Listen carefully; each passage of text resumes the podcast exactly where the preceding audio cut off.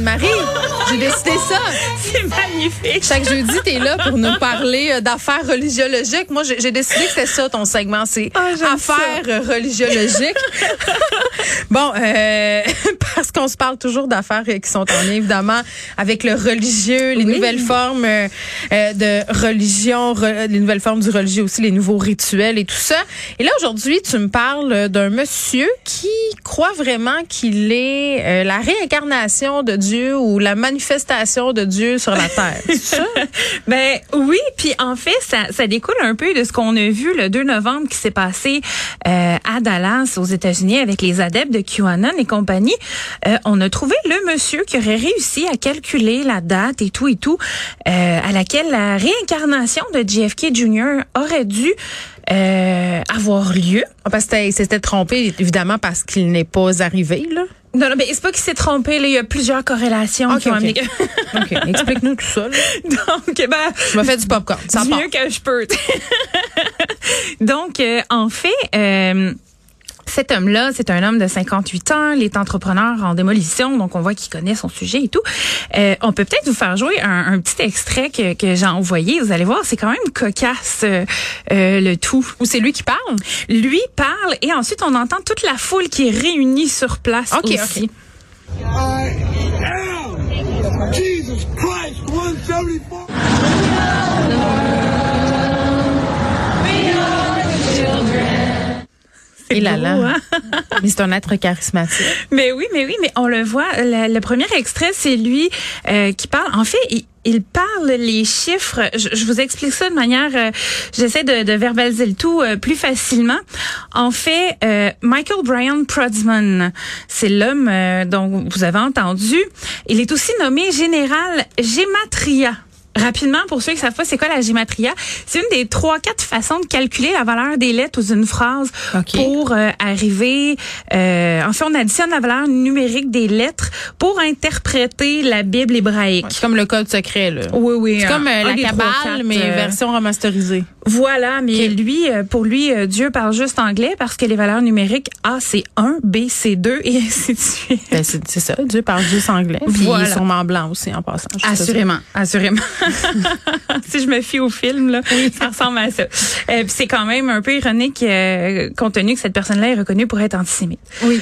Donc, euh, par contre, c'est ça, même dans le monde juif, on, met en garde les gens contre ça parce que justement, ça peut, ceux qui sont euh, néophytes, parce que ça peut amener à des interprétations qui sont tout à fait loufoques, comme on a ici.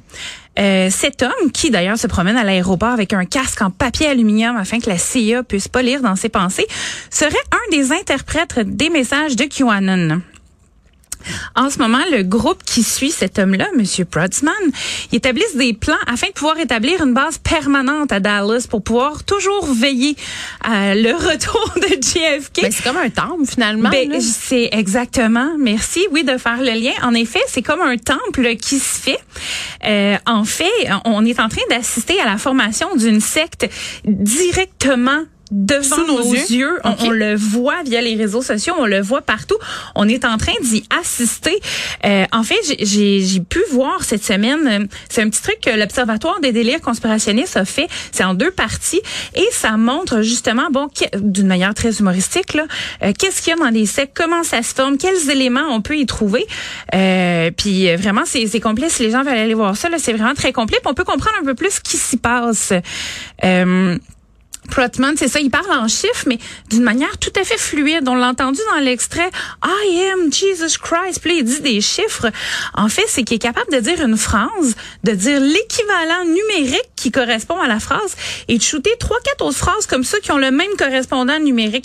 C'est, il crackpot, là. C'est incroyable. Il y a comme un, Donc, tu conviens que c'est quand même un tour de force que cet homme-là réussit à faire au niveau euh, de ses, Ben, à de ses savoir- oraisons. C'est ça. À savoir si ça vaut vraiment la même chose. Là, j'ai pas pris le temps de toutes les analyser. Oui. J'ai analysé une des phrases qu'il a dit, puis ça concordait pas. Fait que je sais Oh, pas si pour les autres, ouais, j'ai passé Il est un juste un bon orateur. peu de temps là-dessus hier. Oui, comme un, un preacher américain un peu là. Ben oui, c'est vrai, ça faisait beaucoup penser à ça, l'extrait que tu nous as fait entendre par ailleurs. Donc là, si je résume, il y a un homme qui est en train de nous expliquer euh, la date euh, à laquelle JFK Jr. serait supposé réincarner. Ils sont en train de bâtir un édifice euh, dans cette attente-là où des disciples vont aller faire quoi? Attendre? Euh, Comment on est Attendre. arrivé là? En fait, ils, ils vont vraiment pour attendre. Et cette personne-là, en fait, il s'est bâti une espèce de, de, de, de rite et de récit autour de cette personne-là. Lui serait euh, une des trois entités de la Trinité et nul autre que Donald Trump serait le Saint-Esprit là-dedans. Donc le Père, le Fils, le Saint-Esprit étant Donald Trump. Le, le Saint-Esprit serait Donald Trump. Ce qu'il faut savoir, c'est que ces gens-là ont l'intime conviction que JFK euh, est l'un des euh, descendants des quatre enfants que Jésus-Christ aurait eu avec, avec Marie-Madeleine. Et JFK, oui, On dirait le Da Vinci Code, mais en meilleur. c'est comme n'importe Mais, mais on rit, mais c'est quand même assez fascinant comment en ce moment on est en train d'assister à plusieurs phénomènes qui deviennent quand même euh, euh, des phénomènes euh, qui sont à prendre en considération parce que ça réunit plusieurs personnes où on fait un amalgame entre les monothéismes et les théories du complot. Tout C'est capoté, là. C'est incroyable. Puis si on suit cet homme-là, notamment sur Telegram, parce qu'il est beaucoup sur Telegram, justement, ce qui me rassure un peu de tout ça, c'est que le 2 novembre, il y avait 105 000 personnes qui le suivaient. Et ce matin, il y en a 99 500. Et on explique ça comment? Ben, je pense que la résurrection n'arrivant jamais, ça se peut que tu perdes des adeptes, tu sais.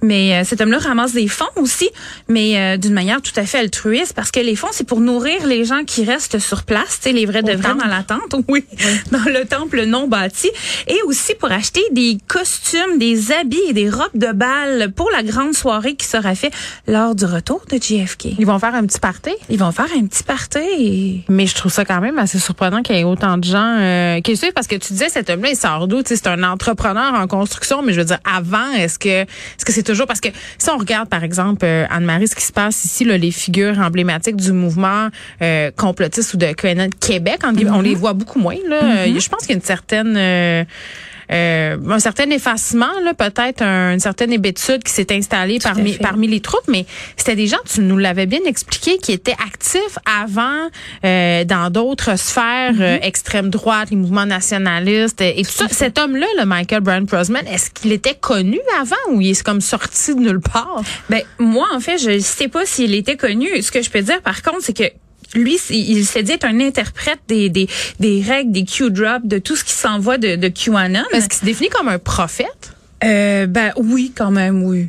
Oui, oui, il est la repré- Il y en a plusieurs qui disent qu'il est la représentation de Dieu sur terre, là, puis ils sont très sérieux dans leur dans leurs convictions. Puis ce qui est intéressant avec QAnon à observer, le moins à vivre, c'est que QAnon, c'est comme un, un culte qui a une croyance qui flotte. C'est-à-dire? Je m'explique.